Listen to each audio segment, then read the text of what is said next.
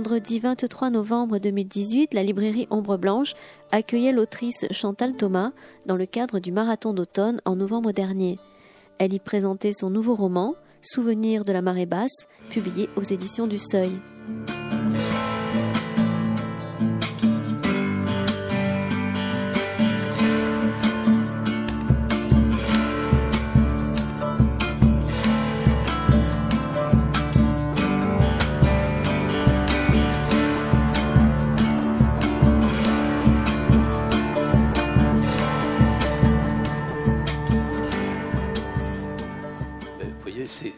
C'est pas un réveil matin, c'est un réveil silence.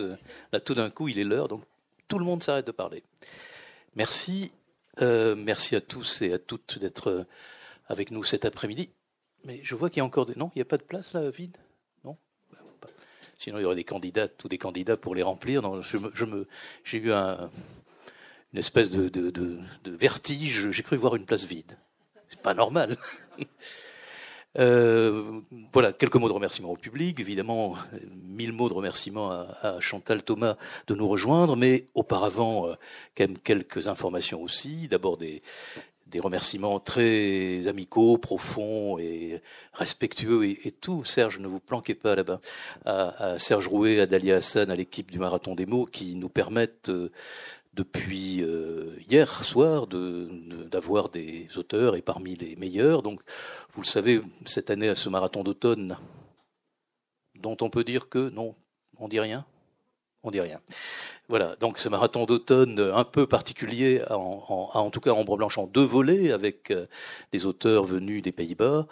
Euh, nous en avons accueilli, nous en aurons encore demain et même dimanche et puis un volet un peu particulier qui est euh, lié aux éditions du Seuil et, à, Hugues Jalon, euh, nouveau directeur de cette maison depuis euh, quelques quelques mois, et donc en, en, charge d'une maison qui a un héritage important, un héritage, j'allais dire lourd, mais dans, le bon sens du terme, avec une, grande histoire. Euh, et, et, Hugues sera tout à l'heure avec Tiffaine Samoyau, euh, quant à Chantal Thomas, elle, euh, elle vient aussi en ambassadrice euh, de cette, de cette aventure du seuil pour à la fois en témoigner. Ce soir, ce sera un hommage plus Chantal Thomas que le seuil. Ce sera une lecture à, à 20h30 au, à la salle du Sénéchal d'extraits de votre dernier livre, Chantal, Les souvenirs de la marée, de, souvenirs de marée basse, paru donc il y a quelques mois, et euh, par Marie Bunel. Voilà, donc à 20h30, rendez-vous, euh, salle du Sénéchal. En attendant, nous allons avoir une, conversation, comme euh, ce n'était pas tout à fait annoncé comme ça, mais voilà, ce sera une conversation autour de votre parcours, en essayant de mêler des choses autour de cette maison, le seuil qui est la vôtre depuis 1987, Premier livre au seuil, bah oui, j'ai bien révisé. Je suis impressionné. Voilà. Hein. non, non, vous savez que vous n'avez pas le droit de dire que vous êtes impressionné. C'est moi qui suis impressionné. Euh, voilà, donc j'ai préparé, euh, j'ai préparé des fiches pour ce parcours avec vous. Tout d'abord, euh, peut-être dire que vous êtes connu, reconnu, célébré, estimé, aimé depuis les adieux à la reine, depuis 2002, ce prix féminin que euh, vous avez reçu avec, euh, je crois, avec beaucoup d'enthousiasme et qui vous a fait connaître d'un public qui jusqu'à présent ne vous connaissait pas, euh, jusqu'alors ne vous connaissait pas. Donc, puis ce livre a fait l'objet d'un film de Benoît Jacot que vous aimez beaucoup. Et d'ailleurs, peut-être on, on, en parlera tout à l'heure.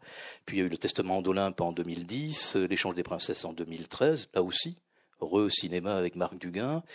Voilà, puis des souvenirs de la marée basse en 2018, euh, cet hiver, euh, qui suit les cafés de la mémoire. Parce que parfois on oublie un peu peut-être ce livre paru en, en 2008 et dans lequel euh, il y a déjà le récit, euh, ça n'est pas votre mère, mais c'est, c'est vous et votre, et, votre famille. Hein. Oui, et d'ailleurs ça s'ouvre sur elle, puisque c'est une, déjà l'effort de sauver par la mémoire l'oubli, de lutter contre l'oubli qui est en train de s'emparer d'elle. voilà, cette alternance de, de, récits personnels et de, romans, d'une certaine façon, quand prennent leur source dans cette connaissance très profonde du XVIIIe siècle, qui est votre, terrain de prédilection depuis longtemps. Voilà, cette, finalement, je dis alternance, mais est-ce que finalement, est-ce que c'est tout ça, c'est tout cela ne procède pas juste de, de cette nature profonde qui est la vôtre et de ce regard sur la, sur la littérature. Finalement, est-ce que ces, ces, ces, deux domaines qui sont votre domaine personnel et ces études sur les, les auteurs du XVIIIe, est-ce que ça n'est pas pour vous euh, une seule et même euh, œuvre dont nous allons essayer de dresser le parcours? Oui, c'est un seul courant, je dirais. Et ma passion pour le XVIIIe siècle, son type d'allégresse et sa sensualité euh, s'ancrent, si je puis dire, presque dans les deux mots de ancre, dans le rapport, un rapport d'enfance euh, à la plage et à la mer. Et, et si j'ai été si sensible à la langue du XVIIIe siècle, à son rapport au bonheur, à son goût de la liberté, c'est quelque chose qui venait euh, de mon corps aussi, qui était de grandir euh, sur une plage, de grandir euh, en plein air et de considérer que le monde des adultes, leur législation et leurs interdits étaient un monde à côté. Et, c'est maintenant que je le pense, bien sûr. Mais quand j'ai lu, par exemple, Le Neveu de Rameau ou Casanova, j'ai senti euh, j'ai compris des choses, mais j'ai aussi senti quelque chose qui était euh, en moi, qui était dans un rapport au geste, au désir. Et je, je c'est Roland Barthes qui parlait de qu'il n'y a pas de savoir, il aimait un savoir qui soit du côté de la saveur, ça veut dire un savoir qui soit du côté euh, du goût, de, de l'obscur aussi, de nous-mêmes, et, et, que ce soit inséparable. Donc oui, c'est la même et, les trajets sont, ou les petits ponts sont évidents pour moi, voyez, euh, entre les récits d'enfance ou l'échange des princesses, c'est la même chose qui circule. Et d'ailleurs, nous, nous, finirons euh, probablement par la, par la fiction et par le, cette arrivée à la fiction, mais d'ailleurs, en même temps, là j'y pense maintenant, euh, que vous publiez ces, ces, premiers, ces premiers rudiments de fiction, paraît ce, ce, ce titre qui s'appelle comment, supporter, comment supporter sa liberté. en voilà, en fait, tout cela procède de, de ce, ce, titre est formidablement bienvenu pour euh, recouvrir en quelque sorte un peu tout votre parcours littéraire. Comment supporter sa liberté Comment supporter sa liberté, en effet. mais, comment, mais comment la créer aussi, d'ailleurs Mais comment aussi euh, en jouir Voilà. Bon, on va revenir au début de votre vie d'écrivain, donc on va faire ce parcours, hein, euh, et, et, ces débuts qui sont ceux plus d'une alors on dit aujourd'hui d'une chercheuse, on aurait dit peut-être d'une essayiste, puisque en fait c'est un c'est un travail de recherche ou c'est un essai que vous publiez d'abord qui, qui en, en 1978, Ça de l'œil de la lettre? Alors ça de l'œil de la lettre, j'ai changé de titre pour la réédition parce que c'est un, je crois que c'est une librairie, Ça de l'œil de la lettre. Alors, c'est un groupement. Euh, ah ben c'est le groupement dont j'ai été euh, le président pendant une dizaine d'années. Oui. enfin, non, c'était l'œil de la lettre, pas ça de l'œil de la lettre, c'était juste l'œil de la lettre.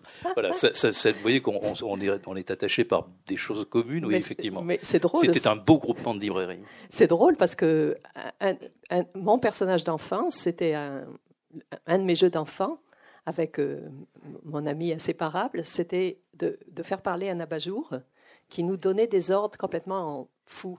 Et l'abat-jour, c'était ombre blanche. Et donc, euh, moi, j'ai grandi avec ça. Et, parce qu'on disait, et qu'est-ce qu'il veut maintenant, Ambre Blanche? Et puis, on lisait les petits. et, donc. Euh, voilà, revenons à ça, ce, ce, ce, premier essai, que d'ailleurs c'est moi c'est ma première année de librairie ici à Toulouse quand je vois votre livre rose, ça de l'œil de la lettre, ça de l'œil de la lettre, dans la collection de Roger Dadoun, donc dans un temps dominé euh, dans un temps où le, où le débat, où, le, où la vie intellectuelle est dominée par euh, la psychanalyse, euh, la philosophie, la sociologie. Alors, moi, je dois dire que jusqu'à ce que je rencontre Roland Barthes, j'avais pas, je songeais pas vraiment à écrire. Je voulais voyager. Je, trouvais que voyager était vraiment un motif qui peut remplir la vie. Et quand j'ai rencontré Roland Barthes et que je, suis allée à son séminaire, euh, l'écriture est devenue euh, présente. Et c'était d'être près d'un écrivain, pas quelqu'un qui vous enseigne à écrire, mais de côtoyer un écrivain. Et on travaillait sur SZ, qui était fait en communication avec l'ensemble des étudiants. Et donc, c'était aussi de voir s'élaborer un texte et de participer dans une certaine mesure. Donc, ça, de l'œil de la lettre, c'est euh, ma thèse de, troisième cycle pour Roland Barthes. Et, je pense qu'il était, il n'était pas quelqu'un qui vous incitait à écrire directement, mais il était vraiment, euh, pour moi, le destinataire parfait. C'est-à-dire qu'il était allusif, euh, il, il mettait aucune pression, et si j'envoyais, il discutait jamais thèse, ça lui faisait horreur comme sujet. Mais si je lui envoyais un chapitre, il m'envoyait une carte postale très jolie. C'était ça que je voulais. Dans, la préface de la, je me permettre de lire quelques lignes de la préface de la deuxième édition, et je, on reviendra après sur les, les, les, fragments que vous avez enlevés hein, de cette, dans la, entre la première et la deuxième édition, donc entre 1978 et euh, le milieu des 2010 ou 2015, ou je, Enfin, on vérifiera, ça n'a pas d'importance. En tout cas, il s'est passé une trentaine d'années. Voilà, vous écrivez, euh, euh, je ne vais pas tout lire, hein, le marquis de Sade ne m'avait pas préservé de la faiblesse de chercher un maître, sans doute pas. En tout cas, Roland Barthes était celui qui me convenait. Pour le plaisir du texte que je venais de lire, qui est le titre bien connu de Roland Barthes, et qui me plaisait particulièrement, et touchant un séminaire pour l'espace inhabituel où il se déroulait, au dernier étage d'un immeuble ancien, dans des chambres mansardées. Les oiseaux du ciel ne nous perdaient pas de vue, et pour le ton sur lequel se déroulaient ces séances limitées à des groupes restreints, un ton absolument étranger à celui des discours didactiques et militants tellement répandus dans ces années-là, un air de confidence, un mélange d'invite à la proximité et de distance maintenue. Voilà, donc ce, moment euh, à la fois sadien, barthésien, où euh, où vous faites aussi connaissance de tout un milieu, quel est pour vous, euh, quels sont les, qu'est-ce que vous retenez de ce moment D'ailleurs, où le seuil a une importance euh, très très grande, puisque puisque le seuil est, éditeur de tous ces intellectuels que vous croisez à ce moment-là. Voilà, et en particulier euh, de Roland Barthes, parce que le lien de Roland Barthes au seuil était à la fois d'amitié, mais aussi profondément de discussion intellectuelle, et son éditeur François Val compte beaucoup à mon avis, dans, ses publications. Et donc le Seuil était un peu la première euh, maison d'édition dont j'ai entendu parler, parce que moi je viens donc euh, d'Arcachon, d'un milieu où on ne lisait pas, et je ne savais même pas qu'il y avait des maisons d'édition. On, on, achète des livres, on ne regarde pas. Et c'est par Roland Barthes qui nous parlait en partie de tel quel, euh, que le, seuil a existé. Et puis François Val, et puis euh, l'ami de François Val, ce merveilleux écrivain cubain, Severo Sardoui. Et, donc des amitiés se sont nouées. Et, j'ai compris quelque chose de l'édition qui était un rapport euh, avec son éditeur de complicité, mais aussi de recherche commune et d'échange ou d'opposition intellectuelle, quelque chose qui se produit qui n'est pas pour toujours, si on, si on, est en désaccord, et qui euh, nourrit euh, votre, la, votre avancée. Euh, revenons tout de même au, cœur du propos, qui est, le Marquis de Sade et, l'œuvre qui vous est révélée, donc une œuvre à laquelle vous allez vous attacher très jeune. Hein, vous... Ah oui, j'ai commencé de le lire au pensionnat à, à, Bordeaux, au lycée Camille Julien, où j'étais en Hippocagne. Et c'est mon ami qui m'avait offert ça. Mm. Et c'était comme pour me consoler de ma captivité.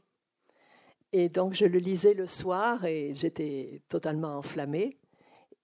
Et, ça est resté pour moi euh, une sorte de voix euh, particulière parce que très tôt, j'ai été euh, confrontée à une écriture qui va très loin dans la recherche ou dans la dans la poursuite d'une sorte de transgression presque impossible érotiquement, et d'une langue, euh, d'un purisme absolu.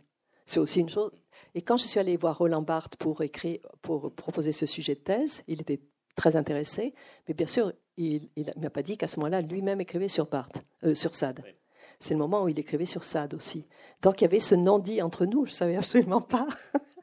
Et je dois dire que c'est le, comment dire, le contraste entre le classicisme exacerbé de Sade et le déchaînement euh, presque onirique de ces figures érotiques est quelque chose d'unique.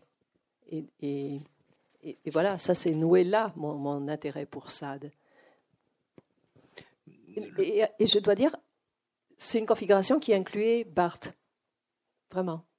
Alors, nous reviendrons à, Roland Barthes très vite, hein, mais juste une incursion encore autour, du, autour de l'œuvre de, de, Sade, dont il faut peut-être rappeler qu'elle est, qu'elle est due euh, à quelques redécouvreurs, à Gilbert Lély, à Jean-Jacques Pauvert. Absolument. J'ai rencontré Gilbert Lély, qui alors aussi avait la syntaxe la plus. Je ne sais pas si vous l'avez rencontré. C'était quelqu'un qui avait une diction et une syntaxe extraordinaire. J'imagine que sous l'Ancien Régime, le prince de Ligne parlait comme ça.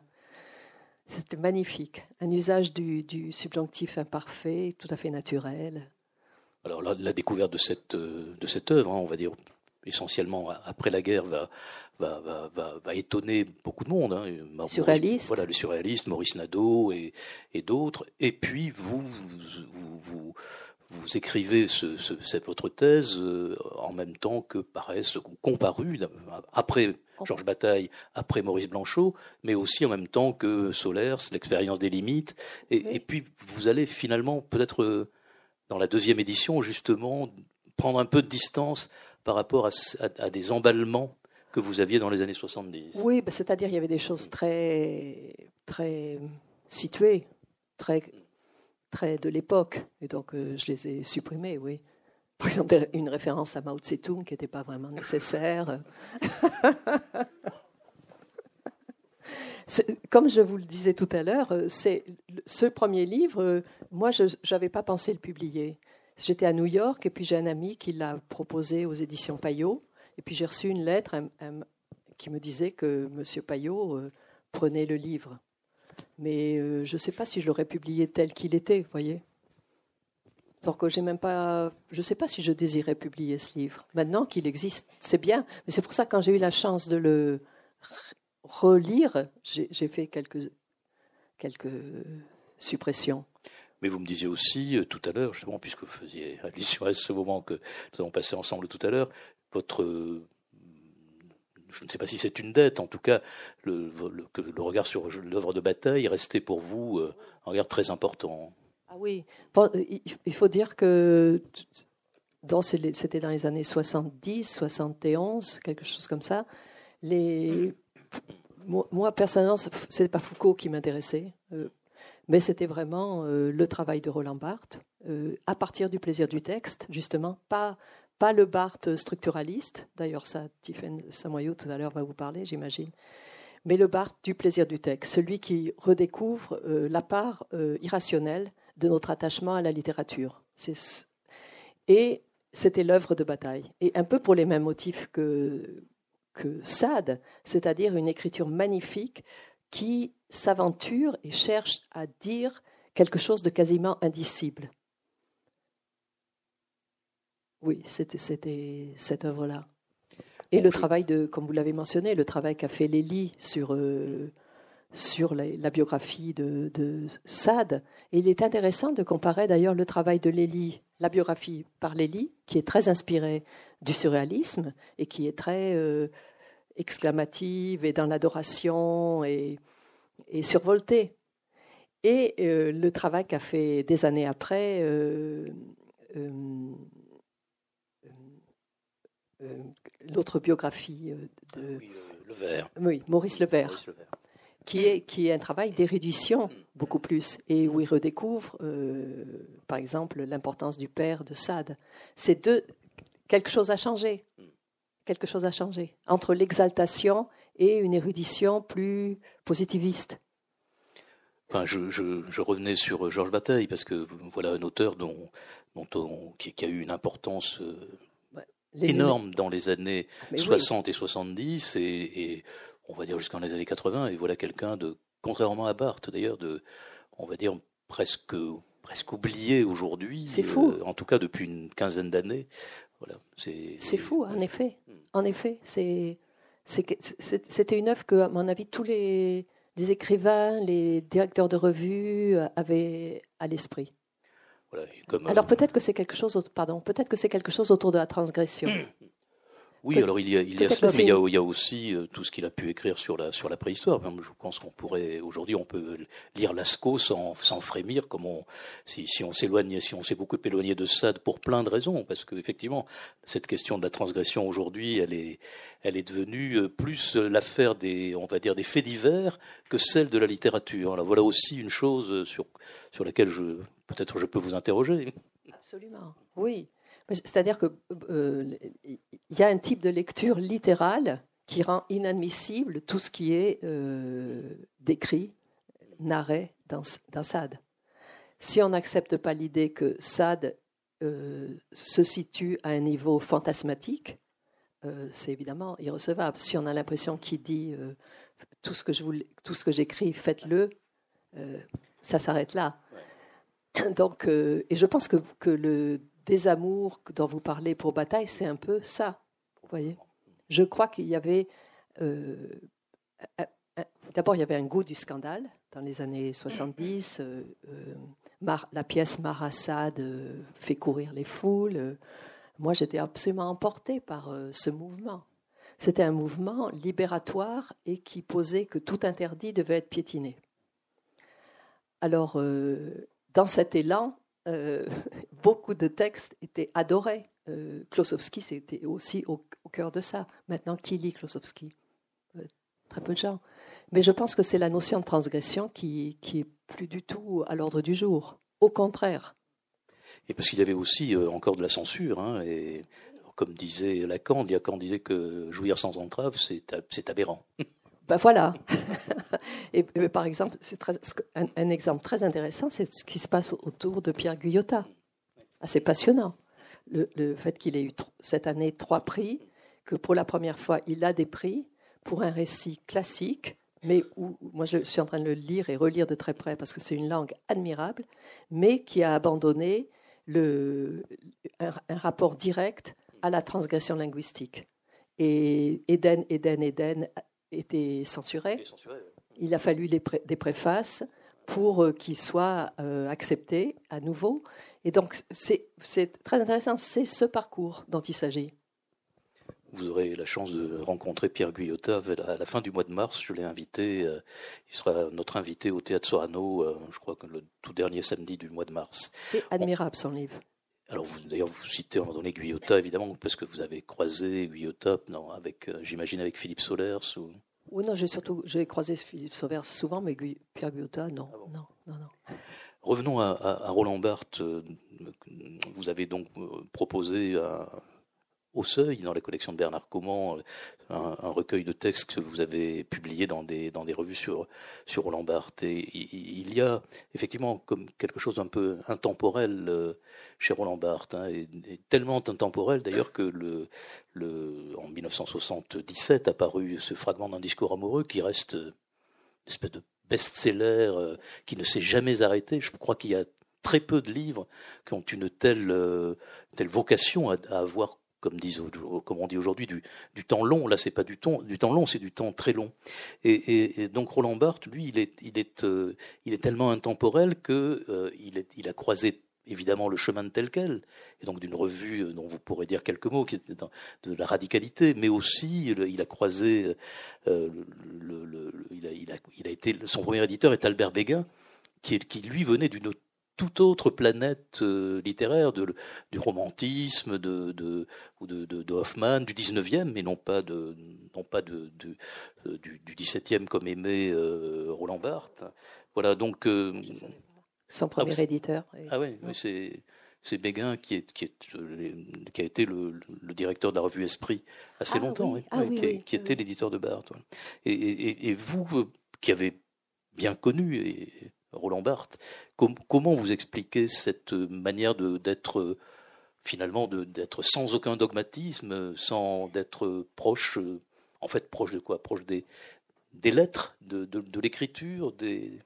Je, pense qu'un des motifs qui, qui rend Barthes si, si unique et si incomparable, et très différent d'autres de l'œuvre de Lacan ou de Foucault, c'est que c'était à la fois un essayiste et, quelqu'un qui vraiment analysait les textes littéraires, mais c'était aussi quelqu'un qui d'abord avait un talent d'écriture euh, d'écrivain et qui, était, qui avait une sensibilité extrêmement euh, particulière. Et je crois que cette euh, configuration et, aussi toute cette force du secret qui l'animait euh, fait que son œuvre est une œuvre, c'est une œuvre d'écrivain, beaucoup plus qu'une œuvre de, de, critique, je trouve, ou d'essayiste. Et le caractère intemporel de, de, textes comme euh, vous parlez de, fragments de discours amoureux, mais la chambre claire, c'est pareil. La chambre claire, c'est voilà, la chambre claire. Je trouve que c'est un, une réussite incroyable entre et audacieuse comme construction entre une première partie qui est vraiment l'analyse de qu'est-ce que c'est la photographie, qu'est-ce qu'on peut dire sur la photographie. Oui, il parle de Sontag, de tous les gens qui ont Benjamin Constant, euh, Walter Benjamin, tous les gens qui ont écrit sur la photographie. Et puis, tout d'un coup, il y a la photo qui lui rend effectivement sa mère. Et là, c'est des pages proustiennes. Donc, je crois que l'originalité profonde de Barthes, et, et, moi, ce qui continue de m'animer, c'est que d'une certaine façon, il a cassé la césure entre la réflexion critique, distante, et l'introspection. Et, c'est ça que je trouve magnifique. Euh, et dans son, je l'avais écouté à New York où il avait fait sa conférence sur Proust, une, une conférence qui, qui était sur le sujet qu'est-ce qui a fait que Proust a pu passer de contre Sainte-Beuve à la recherche. Et c'était la question de Barthes. Et, lui euh, l'a pas tranché. Il a gardé le contre Sainte-Beuve et la recherche. Et, moi, je pense que c'est ça qui continue de toucher les gens. C'est qu'en lisant son œuvre, on, euh, on, s'approfondit soi-même. C'est ce que je pense. Dans la préface de, ce recueil de, de, ce recueil de textes, vous, vous écrivez euh, J'ai eu la chance de rencontrer un écrivain totalement habité par le désir d'écrire et qui avait la particularité d'écrire pour faire sentir ce désir sans lui permettre de s'abolir ou de se reposer dans une réalisation achevée. Oui, c'est vous qui l'avez écrit. Hein. Mais c'était ça l'étrangeté. Et, et, ça, c'est quelque chose auquel je continue de penser. Il y avait un désir d'écrire. Il n'est pas quelqu'un qui vous aidait à écrire en quoi que ce soit mais on était tous possédés par ce désir d'écrire. Et lui-même, euh, un, des livres fondamentaux de Barthes, je trouve un des grands livres de rupture aussi, c'est L'Empire des signes. C'est le premier livre qu'il écrit hors euh, demande, et c'est le premier livre de plaisir, il a dit. Et dans l'Empire des signes, je ne sais pas si vous vous souvenez, mais il y a une grande attention qui est donnée à la calligraphie, au geste d'écrire. Et alors, euh, ça c'était avant l'ordinateur la, gestualité, l'espèce de, sensualité du pinceau sur la feuille. L'écriture de Barthes elle-même était très belle, son écriture manuscrite. Écrire était, euh, on, était, euh, oui, on était vraiment euh, passionné et dans le désir d'écrire. Et, certains d'entre nous, dans ce groupe, dans ces deux séminaires, ils ont gardé le désir d'écrire. Et je pense que Barthes a, gardé jusqu'au bout le désir du roman. Vous pouvez citer quelques-uns de vos, si je veux dire, vos camarades de promotion dans, ce grenier. il, y en a, j'imagine que vous les lisez. Euh, il y a Colette Fellous, avec qui je suis restée très liée. Et, voilà. Et qui d'ailleurs a écrit un, très beau livre euh, sur Roland Barthes. Antoine Compagnon, qui fait plus du côté de l'essai, mais euh, Jean-Loup Rivière ou Patrick Moriès, qui, a, écrit, par exemple, un très, très joli petit livre sur euh, Roland Barthes, qui raconte sa première rencontre avec Roland Barthes, une catastrophe totale. Vraiment terrible, parce que lui était paralysé de timidité, et Roland Barthes aussi était timide. Donc. Et hum, par exemple, euh, bah, Éric Marty, J'aurais dû le dire en premier d'ailleurs, puisqu'il il est, la personne qui continue d'éditer les séminaires de Barthes. Voilà. je, reviens juste encore un dernier regard. Euh, je pense qu'on reverra encore Barthes dans le courant de la conversation, mais je reviens à, ce, à cette chambre claire. Il y a quand même quelque chose de totalement testamentaire euh, qui, rend, enfin, qui, donne une espèce de frisson. Quoi. Ah oui, la chambre claire, c'est. Oui, c'est comme une sorte de prémonition de, de, de, la fin. Oui. C'est aussi un des livres les plus beaux. Euh, à nouveau sur l'amour, sur sa manière d'aimer et, sur l'unique manière d'aimer pour lui qui était aimer la mère.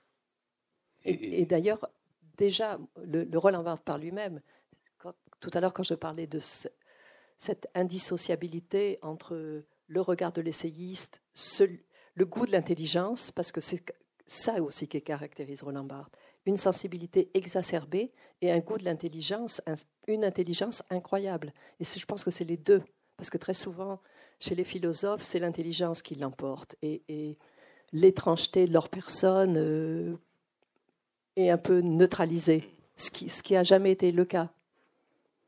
Et, la, boîte et le boîtier de photographie comme un, une espèce de, de boîtier de mélancolie aussi Oui, oui. Vous, me disiez tout à l'heure euh, que, vous diriez peut-être quelques mots justement à propos de, puisque qui dit photographie dit aussi d'une certaine façon euh, peut-être fiction ou, euh, ou, désir de récit. Et vous me disiez que vous peut-être vous diriez quelques mots de, de, ce rapport de Barthes à la, à la fiction ou au récit. par, rapport à ces années où Barthes avait. C'était plus largement la question du, du roman puisque ces années-là, donc les années 70 euh, euh, et du, telcalisme et de la, de la mise en question de la représentation, euh, c'est des années qui étaient en rupture avec le, et même qui critiquaient fortement le goût de la narration et le, le simple bonheur de raconter une histoire. Les raconteurs d'histoire étaient très mal vus. Et, donc, euh, en adhésion à ça, et parce qu'il en était très, très convaincu, Roland Barthes a fait partie des, critiques de cette époque qui ont vraiment très, très bien analysé le texte et, démonté, d'une certaine façon, l'illusion narrative, l'illusion de croire à une histoire, croire en une histoire. Et, moi, j'étais dans cette école aussi, et, et quand je suis, quand j'ai sauté dans le roman, euh, j'ai eu l'impression de revenir à quelque chose de l'enfance. Et je pense que pour Roland Barthes, ça a toujours été une sorte de double vie, puisqu'il le dit lui-même, à la fois il écrivait une préface sur Guyota, mais quand il rentrait chez lui, il lisait Chateaubriand.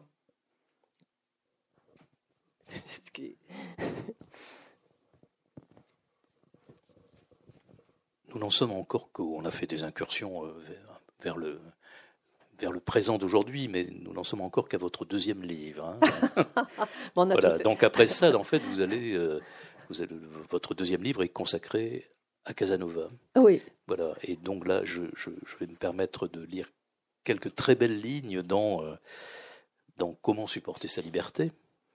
Vous écrivez ceci. Donc, lorsque j'habitais en Arizona, et que je me demandais si je devais me fixer là et continuer d'évaluer ma fortune lumineuse à la splendeur des matins et à la transparence de l'air, ou bien revenir à Paris, j'ai choisi Paris contre Tucson, à cause de l'image qui, vers six heures du soir, à l'heure des rêveries dans la piscine, parfois me traversait.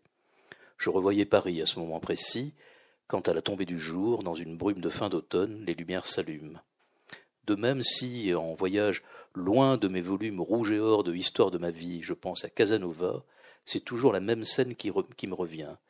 Il est en robe de chambre dans une spacieuse chambre d'auberge. On lui a apporté son repas, douze alouettes et une bouteille de vin de Bordeaux.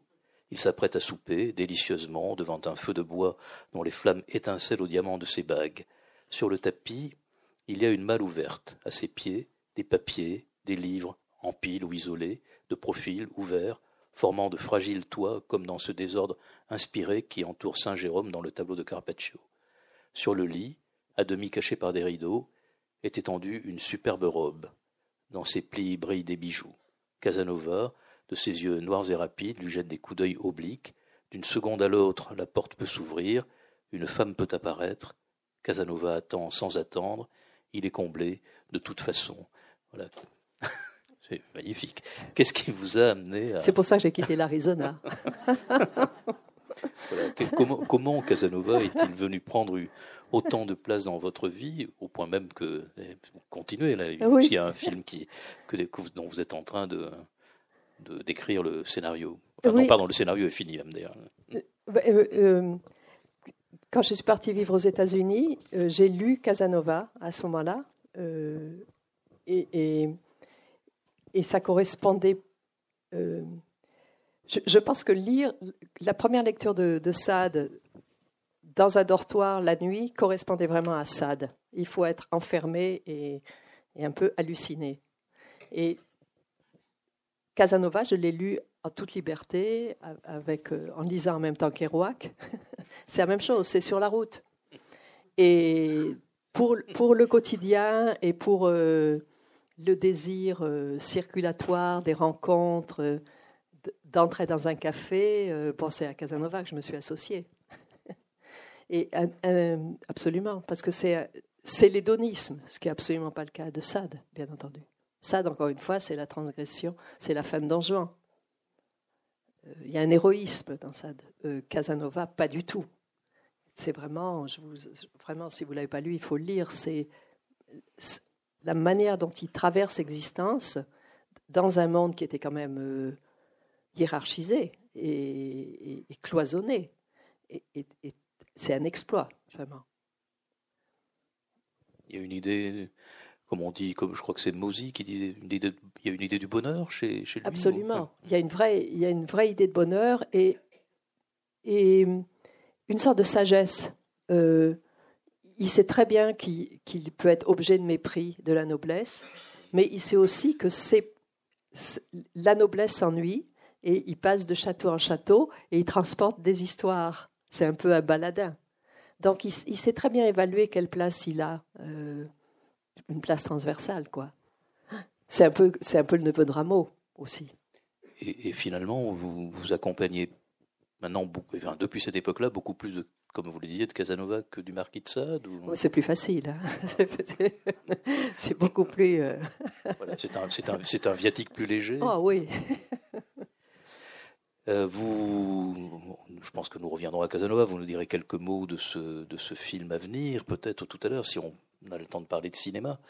En tout cas, euh, nous sommes là en 84 ou quelque chose comme ça, et euh, dans quelques années après, vous, vous, allez rentrer au seuil. Voilà, vous allez rentrer dans cette maison. vous, avez, vous allez publier vos, vos premiers livres au seuil. Il y en a un sur sur le marquis de Sade, dans la collection Écrivain de toujours, dont je précise d'ailleurs qu'elle était dirigée par euh, Janson, euh, par Francis Janson.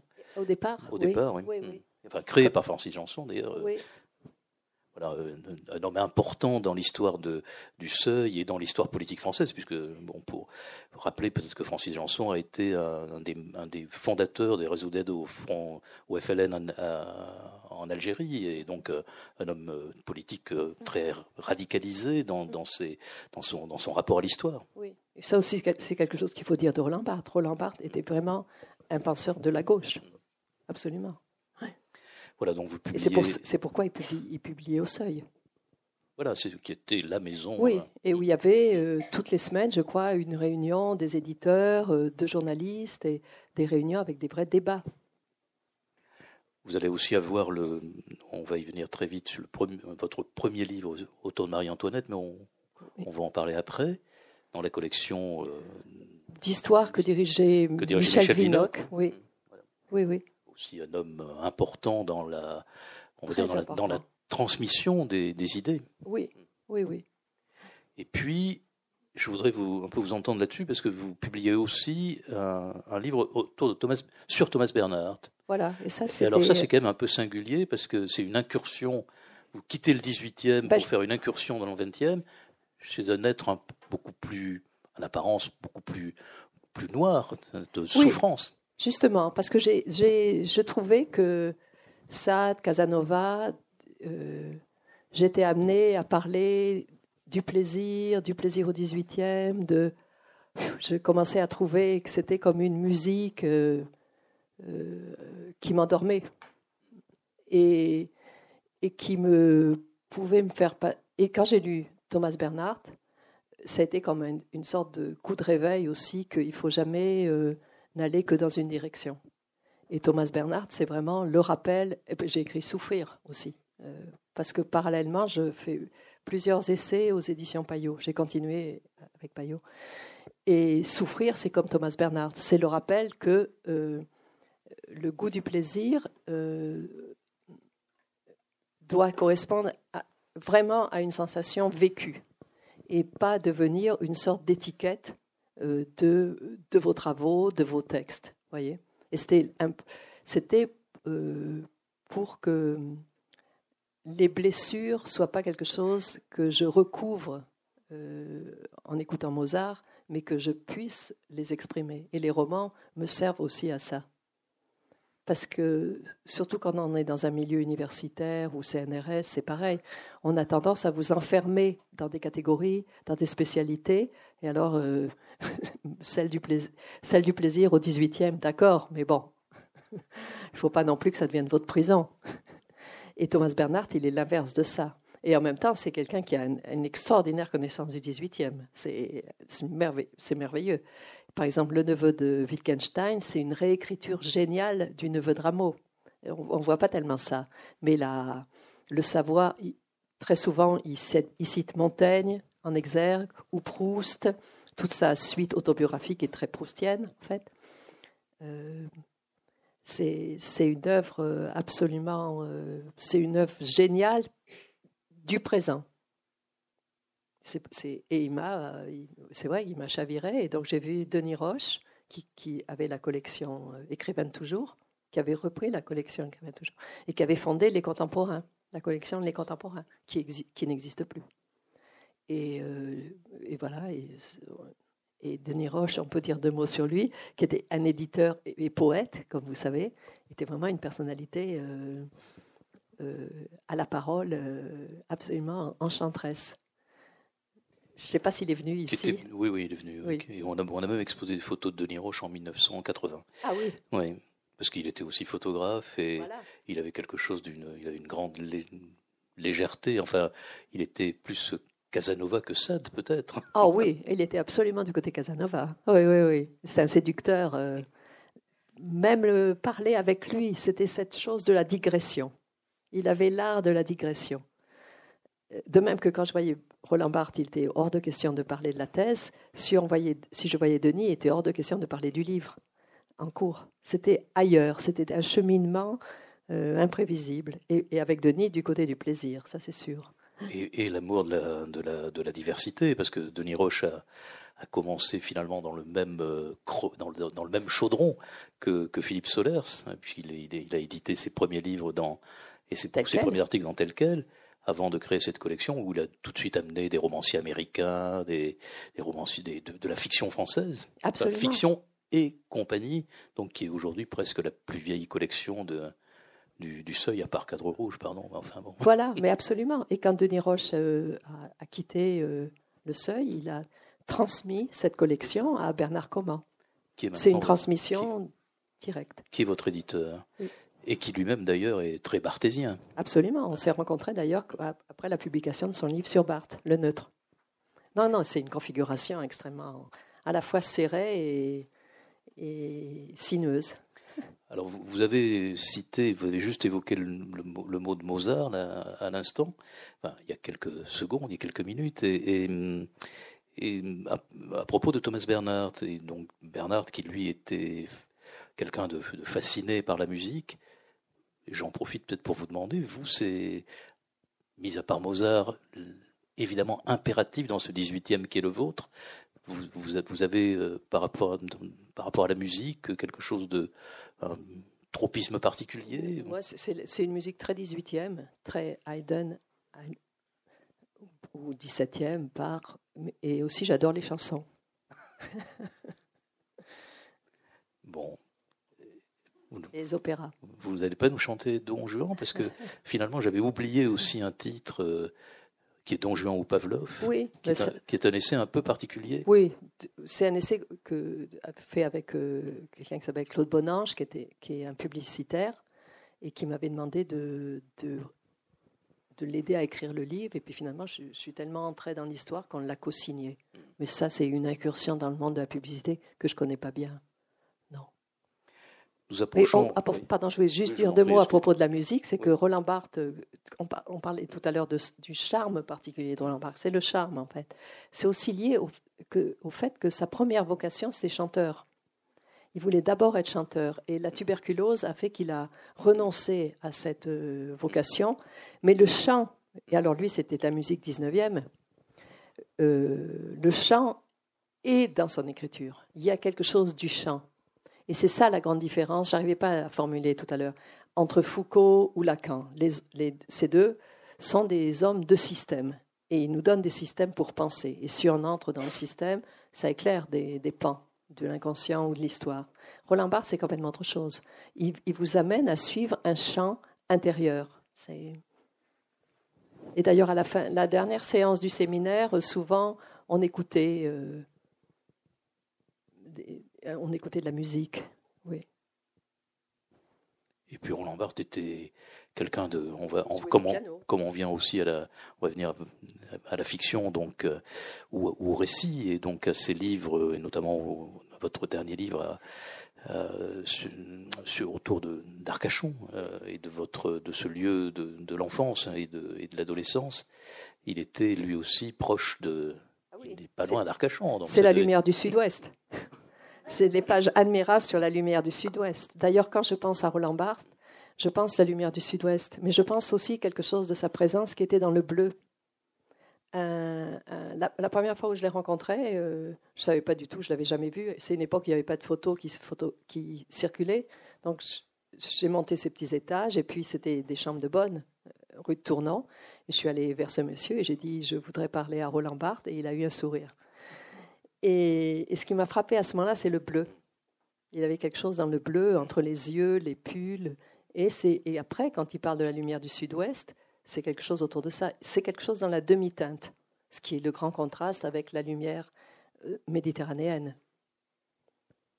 Et, sa tristesse était, était mélodieuse aussi. C'était un être de la tristesse. Il aimait Ravel? Oui, je, je, pense, oui, je pense. Il le jouait aussi, je crois. Hmm. Oui. Donc voilà, nous nous approchons de, de ce domaine euh, qui dans les années 70 était un peu suspect, hein, le roman, la fiction. Euh, en 1995, avant la plongée de, dire, dans, dans Versailles et dans, dans Marie-Antoinette, et dans, vous, vous publiez La vie réelle des petites filles. Donc, est votre entrée, si j'ose dire, en, fiction, une, évocation de l'enfance, de l'imaginaire de l'enfance. J'allais ajouter, pas toujours politiquement correcte. Euh, c'est donc c'est pour la collection de René de Secati quelqu'un qui depuis travaille au seuil, mais cette collection Haute Enfance, elle est chez Gallimard. J'avais une question à ce propos qui, euh, parce que ce, livre donc paraît euh, en 95, euh, et quand on quand on le lit, c'est vrai qu'on est un peu surpris par la, des fois un peu la crudité, la crudité du propos. Et je me demandais si vous aviez, si, si je suppose que vous aviez lu Hervé Guibert ou Mathieu Lindon à propos justement aussi euh, de, ce, de cet imaginaire de l'enfance Alors, pas du tout, parce que ce, ce livre, c'est le premier livre. C'est le premier livre que j'ai écrit en réalité. Ah d'accord. J'ai écrit Sade et ensuite ce livre quand j'étais à New York. Mais euh, je, l'ai proposé au Seuil, il m'a été refusé. Et je l'ai proposé chez Gallimard, euh, dans la collection de Colline Forpoiret et René de Secati, et il a été pris. Donc c'est un livre qui justement, il n'est pas aimé, ce livre. D'ailleurs, il ne se vend pas bien. C'est un livre qui circule pas du tout. La virée des petites filles, apparemment, c'est pas. Ou en, tous les cas, les gens pensent que c'est autre chose. Oui, je crois que c'est ça. Et il n'est pas très aimé, donc. Et donc, euh, non, je l'ai écrit plutôt, si on doit penser aux influences, c'est Bataille. Parce que je l'ai écrit juste, juste après le SAD. Mais c'est le temps de publication qui n'est pas toujours. Euh, il y a quelque chose de, de l'ordre de la, d'un regard de la cruauté ou... Oui, parce que je pense que les enfants euh, ont un regard de la cruauté. Et je, crois que les jeux d'enfants ne sont pas innocents. Euh, Je ne suis pas la première à le, dire. Mais c'est un petit peu voilé maintenant, où il y a vraiment toute une question sur la sexualité de l'enfance. C'est une très grande question quand même. Et, les découvertes, ou la découverte euh, de Freud, mais qui était déjà dans les dans, justement déjà à l'œuvre dans l'écriture de, beaucoup d'écrivains autrichiens, ou si on regarde Egon Schiele, euh, c'est là, je veux dire, c'est quelque chose que la sexualité commence pas euh, à, 15 ans. Et donc, euh, et, c'est aussi quelque chose du côté du rêve, parce que nos rêves, évidemment, sont immoraux aussi. Donc, Bref, c'est un livre qui a de moins en moins de chances d'avoir du succès. oui, c'est pour ça que je dis politiquement correct aujourd'hui, parce que de fait, aujourd'hui, il y a des choses qu'on a beaucoup, beaucoup, plus de mal à, que, le lecteur en général a plus de mal à accepter. Le... Ben oui, mais je pense que, que aujourd'hui, un des grands problèmes, c'est qu'il faut séparer, je pense, les luttes euh, factuelles et réalistes sur les agressions, euh, l'oppression sexuelle, tout ce qui peut euh, être de l'ordre de la blessure effective, de la représentation. De, du film, du, de la poésie, de, de l'écriture. Autrement, on va tomber sous des censures redoutables. Comment supporter sa liberté? Absolument. Et là, nous arrivons euh, progressivement à cette euh, entrée dans, finalement vers un, public qui va être pour vous de plus en plus nombreux à partir de ces, de ces adieux à la reine et de, euh, et de, cette, de ces variations autour de, de Marie-Antoinette, par exemple. variations qui ont tout de même commencé sous la houlette de, la collection de Michel Vinocq, en fait, vous avez, euh, eu envie de, rétablir une vérité. Il y a quelque chose qui vous a excédé dans, une forme d'injustice. Euh. Oui, j'avais écrit, euh, j'ai écrit La Reine scélérate en, en, 1989, enfin l'année d'avant, précisément par rapport au bicentenaire de la Révolution, en même temps que Antoine de Beck écrivait un livre sur les, gravures révolutionnaires. Et ma première idée, c'était d'écrire sur euh, la représentation de l'aristocratie euh, sous la Révolution. Et en, cherchant des textes et des pamphlets euh, de cette époque, parce que j'ai travaillé au CNRS sur la presse, la presse de l'Ancien Régime, mais aussi la presse révolutionnaire. Et en cherchant des textes de, cette époque, donc des années révolutionnaires, je me suis aperçu qu'une énorme proportion portait contre la reine. Et j'ai été quand même étonnée, et en, recherchant de plus en plus de pamphlets dans différentes bibliothèques, j'ai vu que euh, elle était d'abord à, la Bibliothèque nationale, c'était à l'enfer, et j'ai vu que euh, la reine avait été vraiment la cible euh, de ces pamphlets terroriste, disons le mot. Et, donc, euh, je me suis dit, c'est quand même extraordinaire. Quels sont les thèmes qui sont développés j'ai vu que les thèmes développés euh, contre Marie-Antoinette, c'est les thèmes euh, antiféministes classiques. Donc, la coquetterie, l'immoralité, le fait que le roi, les rois avaient des favorites, mais c'est elle qui a des favorites. Et la dépense, évidemment, toute femme est dépensière. La bêtise, toute femme est tête folle. Et d'immoralité en immoralité, comme vous le savez, on aboutit à l'accusation durant son procès d'inceste. Donc je trace une ligne euh, indépendamment des prises de position de Marie-Antoinette euh, politique, c'est juste une ligne de comment on se la représente et, comment elle est le bouc émissaire euh, en France. Et c'est une, propagande euh, qui vient à la fois du peuple, mais qui, au départ, est sourdement instrumentée par la cour, par le frère du roi en particulier, le, comte de Provence. Donc il y a derrière ça une manipulation pour construire un personnage qui va représenter le personnage à haïr et la cause de tout le déficit, on l'appelle Madame Déficit d'ailleurs, de toute la ruine de l'Ancien Régime. Alors, en ayant travaillé comme ça sur ces pamphlets, j'ai lu aussi beaucoup de, des biographies sur Marie-Antoinette, des, comptes rendus dans les journaux de ses comportements, et j'ai, comme pour Casanova d'ailleurs, j'ai commencé à les voir comme des personnages. Et, et, et, je me suis dit, je me restreins, euh, parce qu'en écrivant des essais, tout cette, euh, ce rapport au tissu, cette, euh, la manière dont les personnages bougent, parlent, ils étaient présents pour moi, et je me, limite, et c'est triste. Et, donc j'ai commencé d'écrire Les adieux à la reine. Et, et, pour ça, et, c'est ça qui est quand même merveilleux quand on écrit des romans historiques, j'ai passé du temps à Versailles, euh, j'habitais rue des Récollets, qui est la rue que je, fais, que je donne à la, lectrice adjointe. Je regardais tous les soirs sa petite fenêtre, enfin. Et un jour, je l'ai vu allumer. et, et puis, il y, a il y, a aussi les tissus. La merveille, c'est d'aller voir les, les vêtements, euh, d'aller au musée des tissus à Lyon, à, à Paris. Et tout, tout le travail qu'après j'ai vu que fait le cinéaste quand il fait des repérages. Et quand on écrit un roman historique, le merveilleux est quand même toute l'année qui précède et qui est, euh, qui est le rapport aux choses. Et Marie-Antoinette, euh, c'était d'autant plus merveilleux qu'elle était vraiment une femme de l'élégance. Euh, oui, de l'élégance. Et, donc j'ai vu ses meubles à New York, je suis allée regarder ses meubles, etc. Il y a, quelque chose du rapport tactile qu'on qui, qu'on transmet. Et, Roland Barthes disait que c'est dans les romans que sont les vrais dépôts de savoir, et moi je le pense vraiment. Donc euh, j'accumule tout ce que je peux d'érudition, et, après je me laisse emporter. Alors ce, travail de, recherche, d'accumulation, de, qui, évidemment qu'on lit avec euh, à la fois enthousiasme et stupéfaction quand on reprend les adieux à la reine ou l'échange des princesses. Hein, on voit bien l'empilement de. Euh, Vraiment, c'est des années. Des années, ouais. Et vous, vous, faisiez allusion au, cinéma, où il y a aussi ce caractère préparatoire. Donc, euh, vous avez eu, vous avez quand même la chance d'avoir deux, ces deux livres qui ont été déjà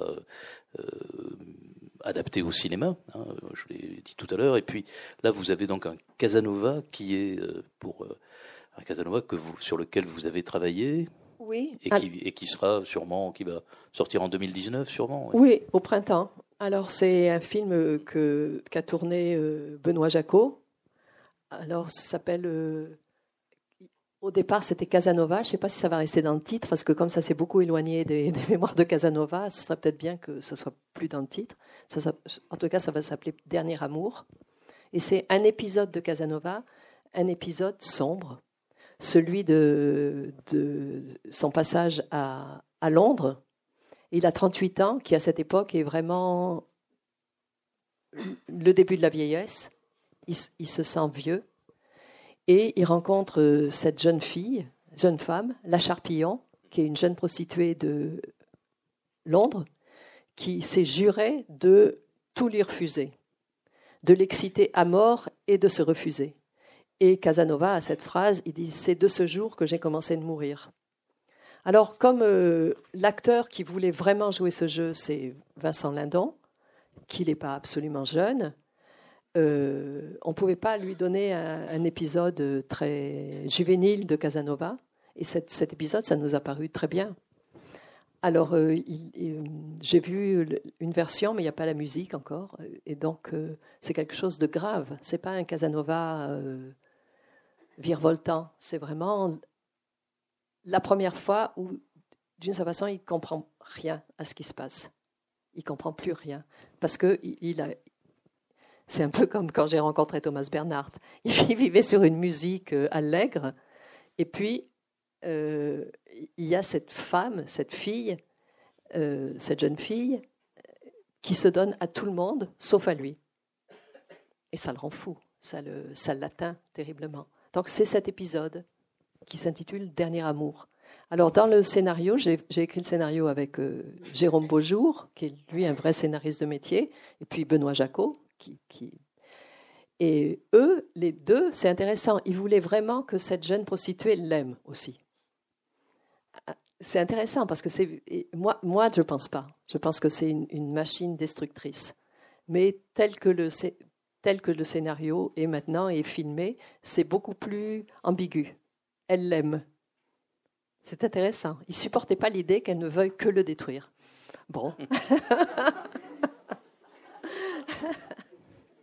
Alors cette histoire, euh, cette histoire vous la vous la racontez, si j'ose dire, enfin dans euh, Un air de liberté Variation sur l'esprit du XVIIIe siècle. Alors je la raconte comme une machine à détruire. Ah, on, souffre terrible à, la lecture de ce, de ce texte, hein, qui a, il va y avoir une vingtaine de textes sur le XVIIIe dans, dans ce livre. On, souffre pour Casanova. Hein. Voilà, donc en fait, il voulait pas lui, je crois qu'il ne voulait pas lui faire subir ça, et que non, elle est aimée, et c'est lui qui comprend pas.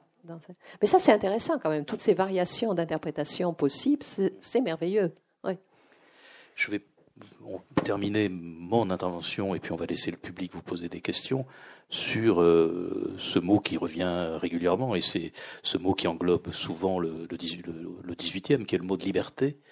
Vous, vous, pourriez euh, peut-être nous dire euh, aujourd'hui si, si, quelle est la valeur que vous attachez à ce mot dans, le monde qui est, le nôtre depuis le début des années 2000 si j'ai titré un, petit livre Comment supporter sa liberté, c'était en, en, séparation de ce qui se passe à nous dans nos sociétés européennes ou d'Amérique du Nord pour les femmes, où on a des, revendications à partir d'une liberté, d'une liberté vécue avec, euh, on peut demander une égalité de salaire, mais on a le droit de travailler.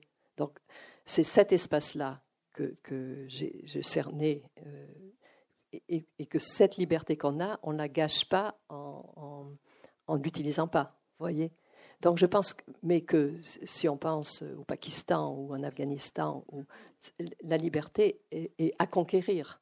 Et, donc c'est deux choses complètement différentes. Donc je pense que euh, ça dépend de. Il y a la liberté comme revendication à partir d'avoir rien, et, la liberté qu'on a nous, qui est euh, de particulariser nos revendications.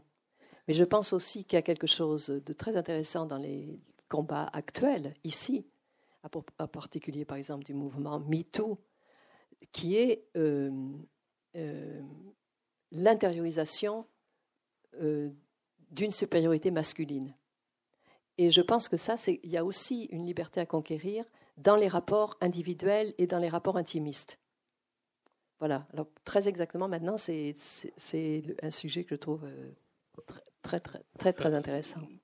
L'intimidation, la question de l'intimidation. Peut-être même dans le, un peu en prolongement, quand on, quand on reprend tout ce travail qui a été le vôtre, euh, et depuis ses débuts, les, questions de, de séduction euh, bon, sont quand même très présentes, notamment dans toute la première partie de votre travail autour de, de Sade ou, de Casanova.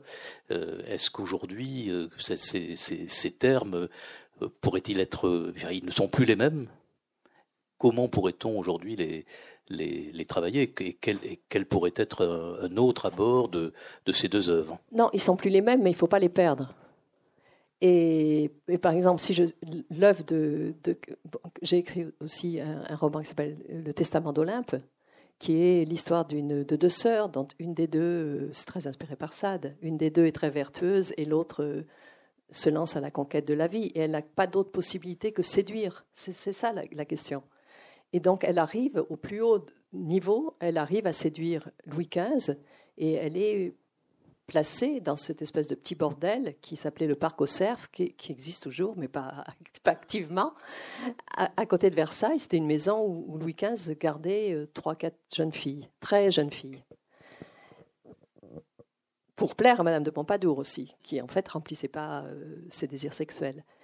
Et, elle, elle est à la fois manipulatrice, elle arrive à ça euh, parce qu'elle plaît au roi, elle arrive à plaire au roi, et finalement, elle va être victime parce que quand elle va vouloir occuper une place euh, reconnue de la favorite en titre, euh, elle est éjectée. je pense que la question de la séduction et du rapport au pouvoir est au cœur du, débat actuel, de la question actuelle. Mais moi, c'est aussi que c'est très très compliqué à dissocier parce que euh, une jeune fille, une enfant, une petite fille est vraiment évaluée par rapport à son charme. Et ensuite, en grandissant, ça compte énormément. Euh, si elle veut sa vous savez, moi j'ai beaucoup travaillé sur les salons aussi des femmes, et ces, femmes qui tenaient salon étaient vraiment les premières à revendiquer une place intellectuelle, les premières. Et elles étaient traitées de bas bleus, ridiculisées. Et, et donc il y a un équilibre à trouver entre l'apparence, la séduction, le, pouvoir de communication et euh, l'intelligence pure. Mais pendant très très très longtemps, et ça fait pas tellement longtemps que la capacité intellectuelle d'une femme est reconnue en tant que telle. Donc je, crois que la liberté, euh, il y a la liberté à un niveau euh, social, politique, mais aussi il y a aussi nous, nos instants de liberté. Et il ne faut pas les perdre. Merci. Si le public a des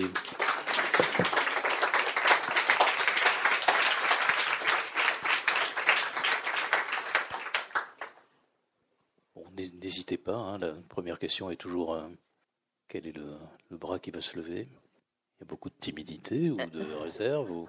C'est un ah, silence réflexif. Bonjour. Le jour où vous apprenez que euh, vos, votre roman Les Adieux à la Reine va être euh, adapté au cinéma, que ressentez-vous? Et pareil pour le suivant. bah alors ça a mis du temps, je vais vous dire, ça a mis dix ans. alors Heureusement que j'ai les nerfs solides.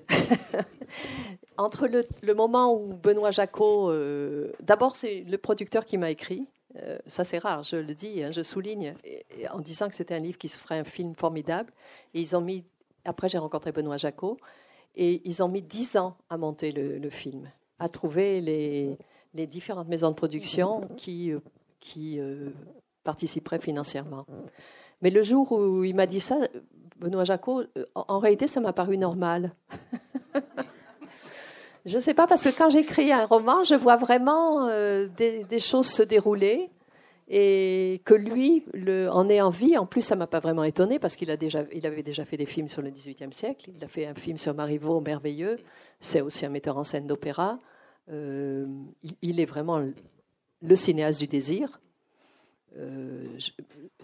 Ça, ça m'a paru évident. Et ensuite, quand on a, le film a dû se décider, on a eu une première, on a une première euh, séance, disons, à Versailles.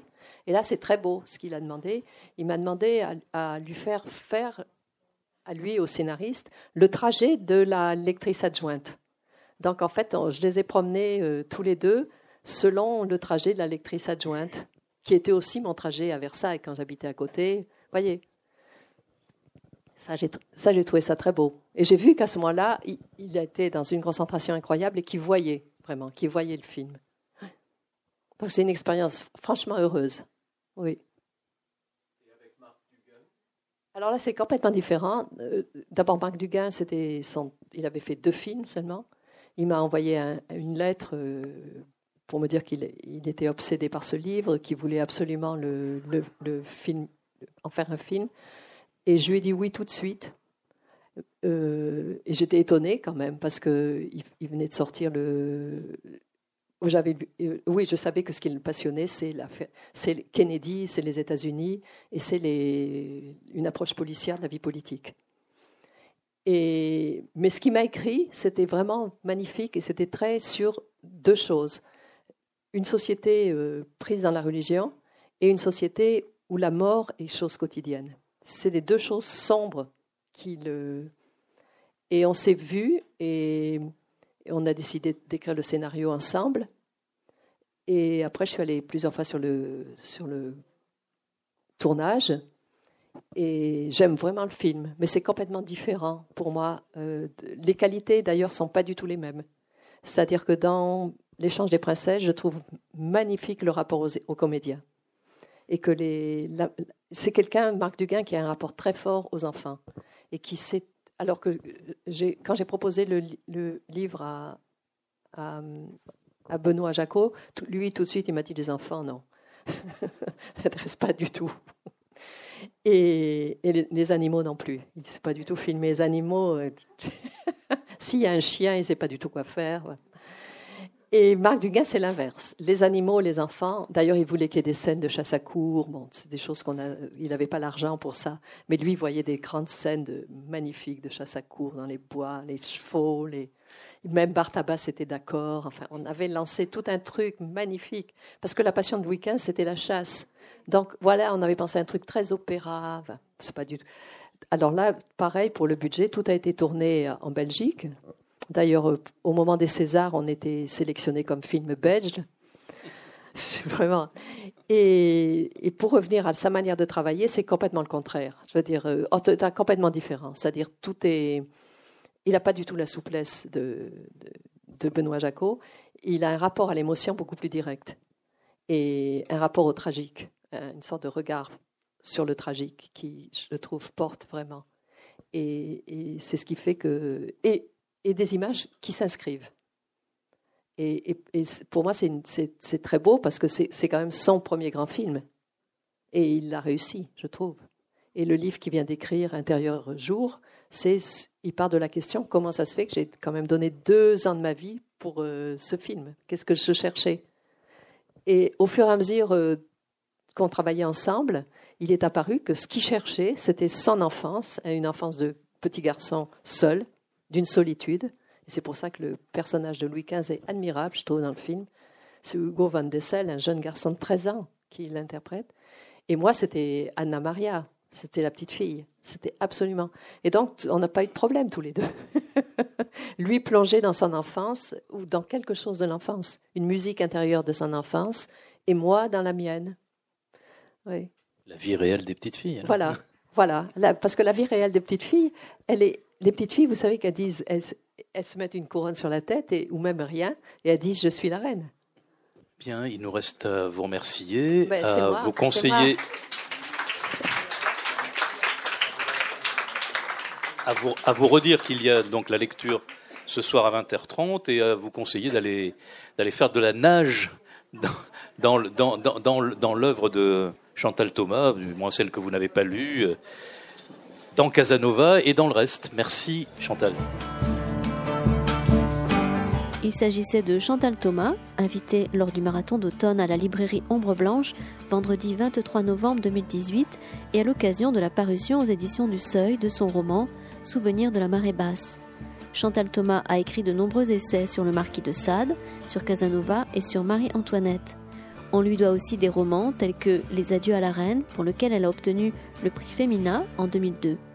En 2014, Chantal Thomas a reçu le Grand Prix de la Société des gens de lettres pour l'ensemble de son œuvre, ainsi que le prix Roger Caillois de littérature française.